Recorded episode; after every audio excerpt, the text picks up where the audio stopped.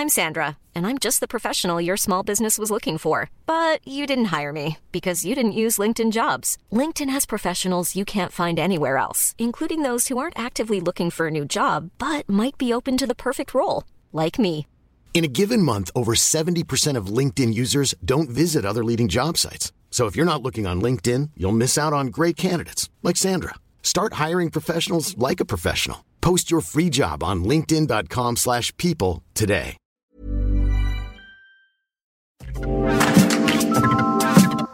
Ser conductor en Uber, Didi o Cabify no es cosa fácil, recuerda Joao Costa. Jornadas de 12 horas, 6 días a la semana, paga incierta, pasajeros groseros, pago de comisiones, comidas a medias y espaldas cansadas. A todo esto hay que sumarle que para una gran cantidad de ellos, el carro que manejan no les pertenece. La empresa que Joao ha ayudado a fundar, Kobe, se ha propuesto cumplir la promesa que la industria del ride-hailing no ha terminado de cumplir. Verdadera independencia financiera para quienes se dedican a transportarnos diariamente. Como lo define Joao, quien se hace acompañar de Adán Ramos, Country Manager para México, el negocio de Kobe es establecer al carro como un servicio. Esencialmente, Kobe es un intermediario entre las empresas automotrices y los conductores. Mediante acuerdos con armadoras, la empresa de Joao renta durante un año flotillas de autos nuevos que a su vez subarrenda a personas que necesiten de un auto para trabajar en la industria de la movilidad. Los interesados llenan un cuestionario en la plataforma de Kobe junto con copias de sus documentos legales que acrediten su identidad. La empresa, por su parte, hace un chequeo de antecedentes y si es aprobado, el conductor hace el depósito y una nueva unidad le es entregada inmediatamente para comenzar a trabajar en la plataforma de ride hailing que desee. Los conductores no están sujetos a plazos forzosos. Hacen pagos cada semana para seguir operando la unidad y en el momento que lo decidan pueden regresarla sin recargos o penalizaciones. Las unidades están aseguradas y sometidas a mantenimiento sin costo adicional. Si sucede un percance o una avería que tome más de tres días en resolverse, se le entrega una unidad nueva al chofer. En resumen, los choferes se dedican a manejar y se olvidan de los costos y tiempos asociados al auto. Según estimaciones de Joao y Adán, entre el 20 y el 30% de los choferes de Didi, Uber y Cabify en Brasil no son dueños de los autos en los que trabajan, ya sea porque los rentan a una empresa o persona o son empleados de alguien más. Para México, dicen, este porcentaje es aún mayor. La cuota semanal para tener un auto de Kobe en México es de 2.399 pesos por semana, en tanto que los choferes suelen ganar entre 12.000 y 18.000 pesos antes de gasolina, comisiones y mantenimiento. Para disruptores, estos empresarios platican cómo esto representa para ellos una ventaja frente a tener un patrón al cual se les depositan todas las ganancias y que después reparte el dinero entre sus choferes. Estos disruptores, yo soy Eric Ramírez, comenzamos. Disruptores. Essentially, Covey it's a company um, me and my partner Adamar we built um, to help Uber drivers to get a better life. Esencialmente, Kobe es una empresa que mi socio y yo iniciamos para ayudar a los conductores de Uber para lograr una mejor vida.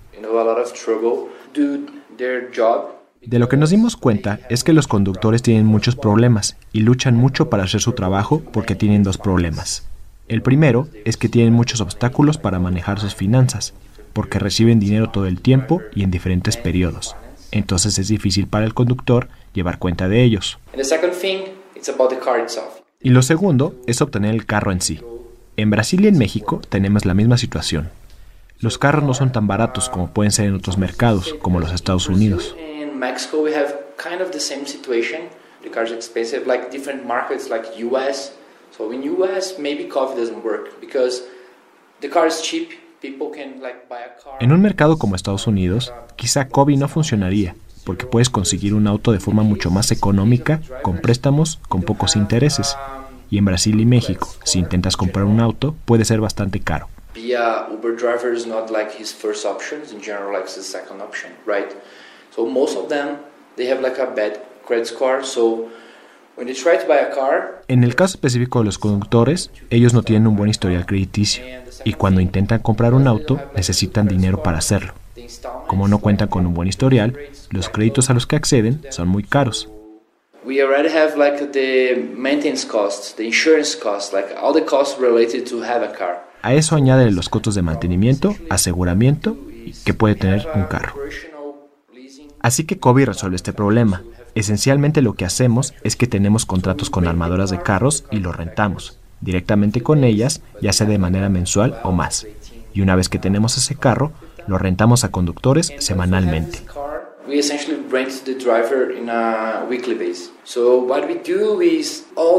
Así que lo que hacemos es que le proveemos de un carro, le damos seguro y lo único que debe de hacer es pagar los depósitos y la primera semana de prepago e ir a trabajar, porque todo lo demás relacionado al carro en sí va por nuestra cuenta.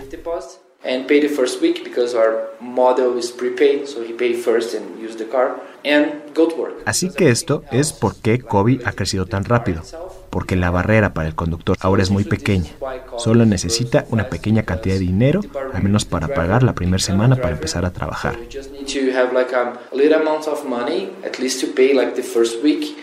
En su primera semana de trabajo, puede obtener dinero suficiente no solo para pagar la primera semana, sino también la segunda, y pues puede empezar a trabajar y empezar a obtener dinero. Es importante decir que Kobe no es una plataforma donde rentas el auto para finalmente quedarte con él. No es una autofinanciera, no es un crédito. Entonces, en el momento en el que no quieras seguir pagando, dejas de hacerlo sin ningún problema. Y cuando el carro finaliza su contrato con la armadora, se lo damos de vuelta y ellos lo venden. Para el mismo tiempo, le damos un carro nuevo a los conductores. Entonces nunca se quedan con el carro al final del día. Es el auto como un servicio para conductores de Uber, Didi o Cabify.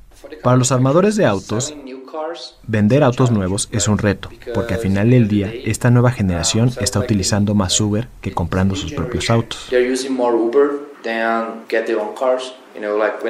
Cuando tenía 18 años, la primera cosa que quería hacer al cumplirlos era tener mi propio auto.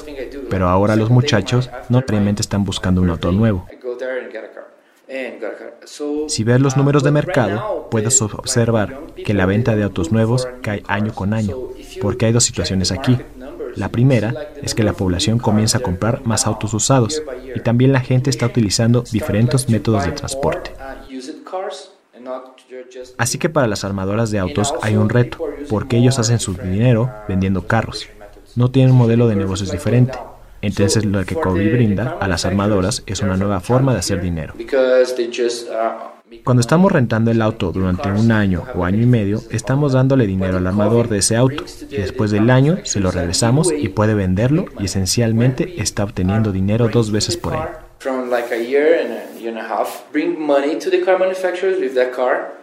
Hay mucho valor para los armadores de autos y reducimos el costo de propiedad al final del día porque les estamos pagando. En México, el año pasado la industria automotriz redujo en 8% sus ventas, así que cuando conectamos con todas estas armadoras de carros, ellas están dispuestas a hacer negocio con nosotros, porque queremos tener más de 5.000 carros en las calles para el final de 2020. Eso es muy importante para nosotros. Y ellos saben que somos grandes en Brasil. Allá tenemos 6.000 autos siendo rentados, así que ellos saben que vamos a ser un jugador grande en el mercado de renta de autos. Otra cosa que pasa en México es que la mayoría de carros que están siendo manejados en Uber, en Didi y otras plataformas son rentados de personas a personas. Tienes un trabajo, vas al distribuidor de autos, compras uno y luego lo pones a ser trabajado en Uber. Así que mucho del mercado ya está haciendo esto. Lo que hacemos nosotros es poner todas las economías de escala al servicio del conductor. Primero, es más fácil para los conductores obtener un carro. Y luego, si algo pasa, un choque, cualquier cosa, si nos toma más de tres días de resolverlo, le devolvemos un auto nuevo. Esto es muy bueno para ellos, porque no deben de detener sus operaciones porque el carro no funciona. También no establecemos periodos obligatorios y si quieres rentarlo solo durante una semana, no hay problema. Y eso es muy bueno para ellos. Lo que hacemos es que preparamos el carro para que sea usado en una de estas plataformas de ride hailing, preparados para correr en lugar de los habituales 20.000 kilómetros anuales, sino hasta 80.000 kilómetros. Hemos preparado el modelo financiero para eso. No tienes un seguro de particulares, sino un seguro especial que necesitas para subirte a estas plataformas. Así que la estructura de la compañía y el servicio está especialmente diseñado para este tipo de plataformas. Si solo quieres rentar un auto, probablemente sea más sencillo que lo hagas en otro lado, como en Hertz. Pero si lo quieres usar para trabajar, esta es una muy buena opción, porque está configurado para hacerlo. Cuando estaba en Didi Brasil, aproximadamente entre el 20 y el 30% de los carros utilizados eran rentados. Hay más conductores que manejan sus propios autos que rentados. Pero ahora hemos visto que el mercado está cambiando. Desde que comenzamos con COVID, los números de personas que están manejando autos rentados está creciendo muy rápido, porque los choferes se están dando cuenta que es muy costoso comprar sus propios autos. Mucha gente gusta de tener sus propios autos, eso pasa, pero al final del día si consigues otro trabajo, te deshaces del auto y ya está. En México, la mayoría de carros son rentados a un particular. Los números cambian dependiendo de la plataforma.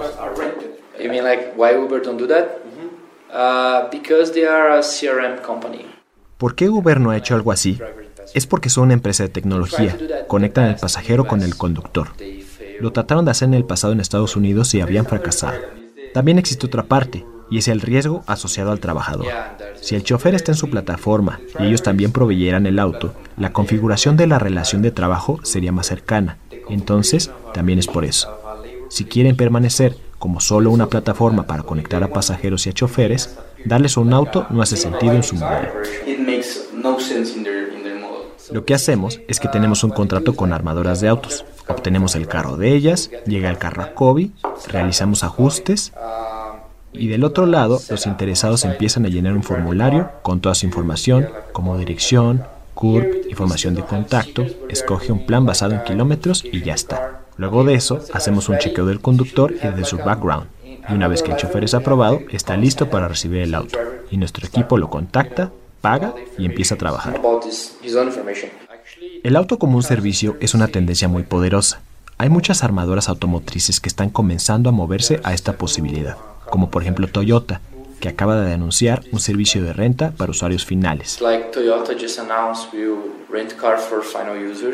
La verdad no sé cómo funcione, porque las armadoras no han tenido la habilidad de hablarle a los usuarios finales. Tienen toda esta red de distribuidores que lo hace por ellos, pero es una tendencia muy importante en Europa en la que rentan sus autos, aunque no lo hacen ellas mismas directamente. Por eso creo que estamos posicionando a Kobe como esta plataforma de administración en la que tenemos a los usuarios y a las armadoras de autos. Comenzamos con los choferes de Uber, pero quizá en el futuro podamos movernos hacia consumidores finales, porque tenemos el sistema, controlamos todo, así que tenemos una plataforma fuerte para hacerlo. Este mercado del red hailing es uno muy sano, está creciendo alrededor de 10% año contra año en América, y esencialmente cualquier país que no tiene un sistema de transporte público muy bien organizado está creciendo mucho.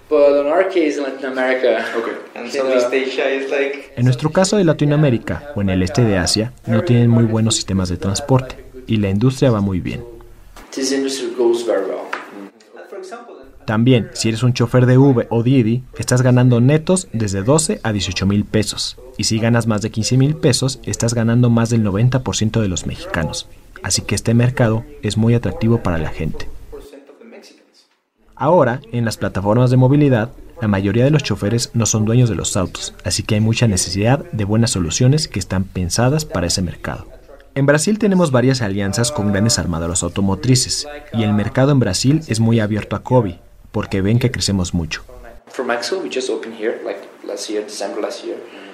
El año pasado crecimos miles de veces en usuarios y es todo un logro. Comenzamos el año con 43 conductores y terminamos con 5.000. Ahora tenemos 6.500 usuarios. Estamos entregando diariamente 120 carros en México y Brasil, así que las compañías están muy emocionadas con nuestro modelo de negocio y con la forma en la que lo logramos porque no solo cuidamos del conductor por sí solo, sino que también del auto. Entonces sabemos cuándo hay que enviar el auto al mantenimiento porque conoce los kilómetros. Tenemos un control muy estricto al respecto de eso y hacemos el mantenimiento al momento exacto que la industria lo requiere. Entonces cuando regresamos el auto están como nuevos, porque al final del día queremos proveer un buen servicio tanto a choferes como a los pasajeros.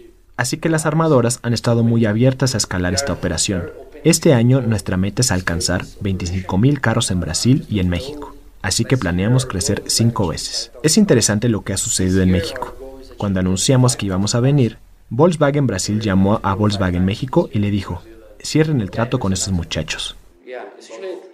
Es muy loco, porque nos ha ayudado a lanzar a un nuevo país. Nunca había visto algo así y es fabuloso ver qué suceda.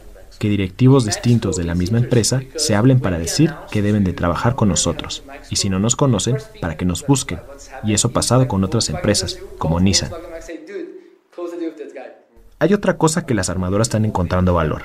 Hace unos años trataron de anexarse al mercado de Uber y Didi y trataron de vender a crédito los autos. Pero lo que pasó es que el producto no estaba diseñado para conductores, así que esencialmente cobraban cada mes y los choferes no estaban tan organizados en sus finanzas para pagar al final. Así que había mucha morosidad. También cuando compras un auto a crédito lo tomas a 4 o 5 años, pero un carro que es usado para plataformas como Uber, en 4 años van a tener 400 mil kilómetros. Así que es mucho uso y el auto prácticamente ha perdido todo su valor.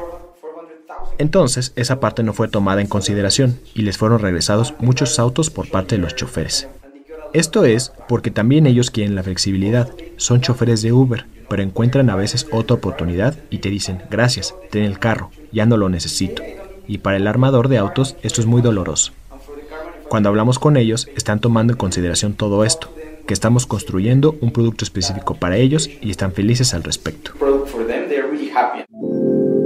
Durante años, Joao trabajó junto a su socio Ademar Milani como director en Didi Brasil, en su paso por la empresa china, estos jóvenes ejecutivos constantemente chocaban con las realidades latinoamericanas a la hora de incorporar a nuevos choferes a la plataforma. Armados con un puñado de colaboradores, Joao y Ademar dejaron la seguridad de sus trabajos e iniciaron Kobe en un garage de Sao Paulo en julio de 2018.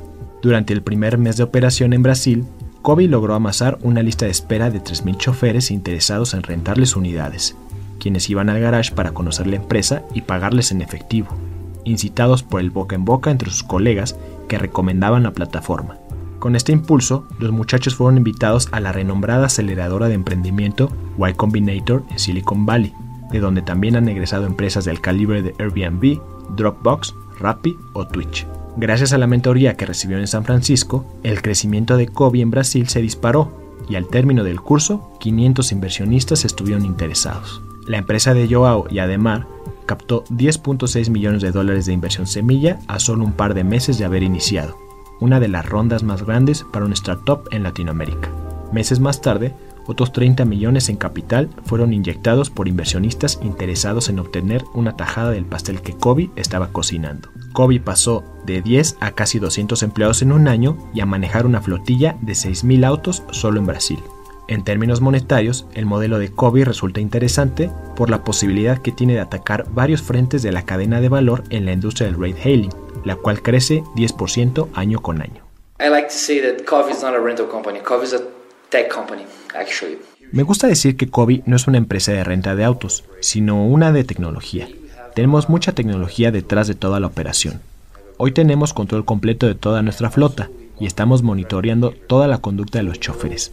Así que sabemos no solo dónde está el carro, sino también cómo está manejando el chofer y cuántos kilómetros está conduciendo.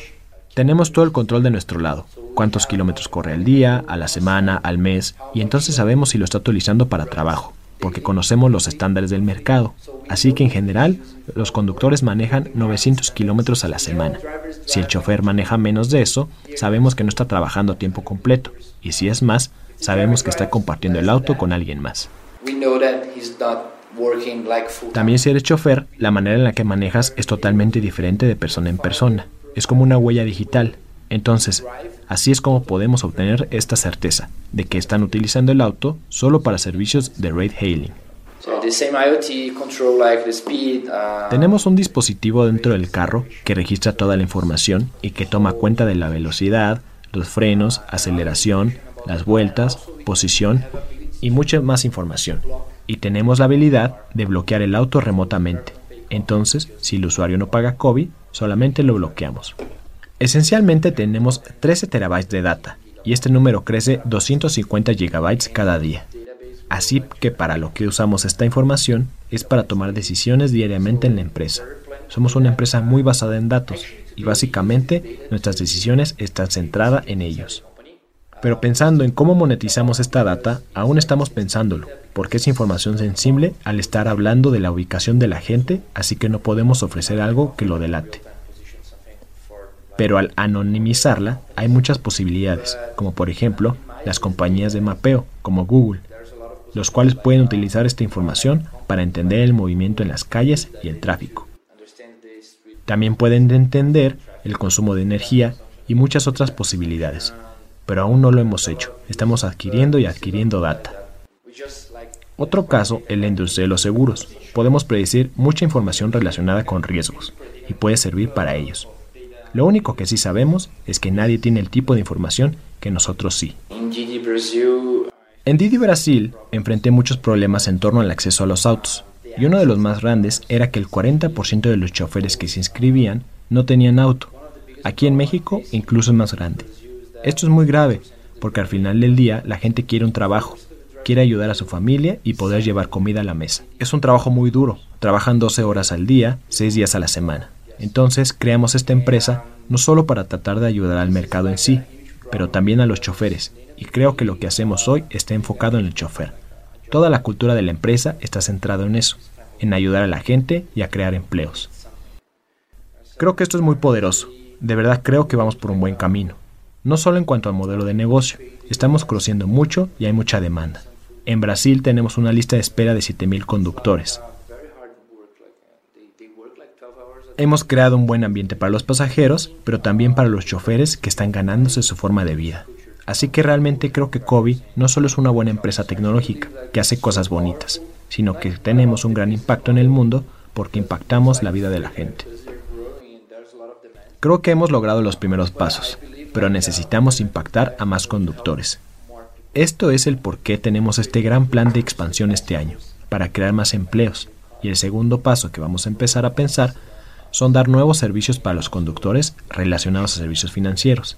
Quizá prestemos, quizá pongamos seguros, porque si hoy eres un conductor, no tienes seguro de salud, no tienes nada, todo es por tu parte.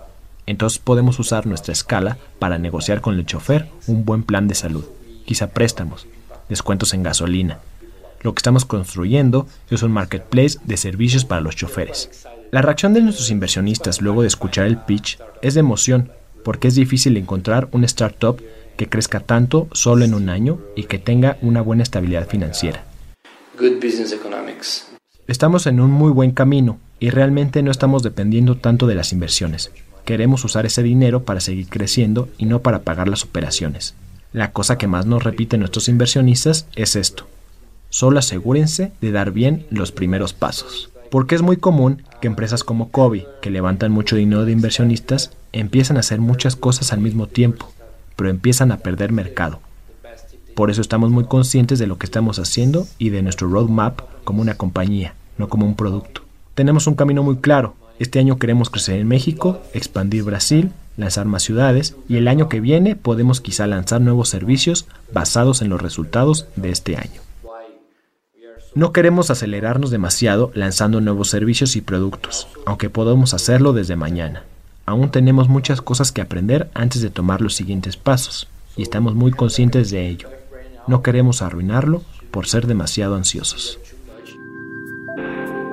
Gracias por escucharnos. No olvides escribirnos a podcast.om.com.mx o en Twitter a arroba podcastom. Este es un podcast de la Organización Editorial Mexicana, grabado en los estudios de ABC Radio en la Ciudad de México. Deserves the best, and there's no better place to shop for Mother's Day than Whole Foods Market. They're your destination for unbeatable savings, from premium gifts to show-stopping flowers and irresistible desserts. Start by saving 33% with Prime on all body care and candles. Then get a 15-stem bunch of tulips for just $9.99 each with Prime. Round out Mom's menu with festive rosé, irresistible berry chantilly cake, and more special treats. Come celebrate Mother's Day at Whole Foods Market.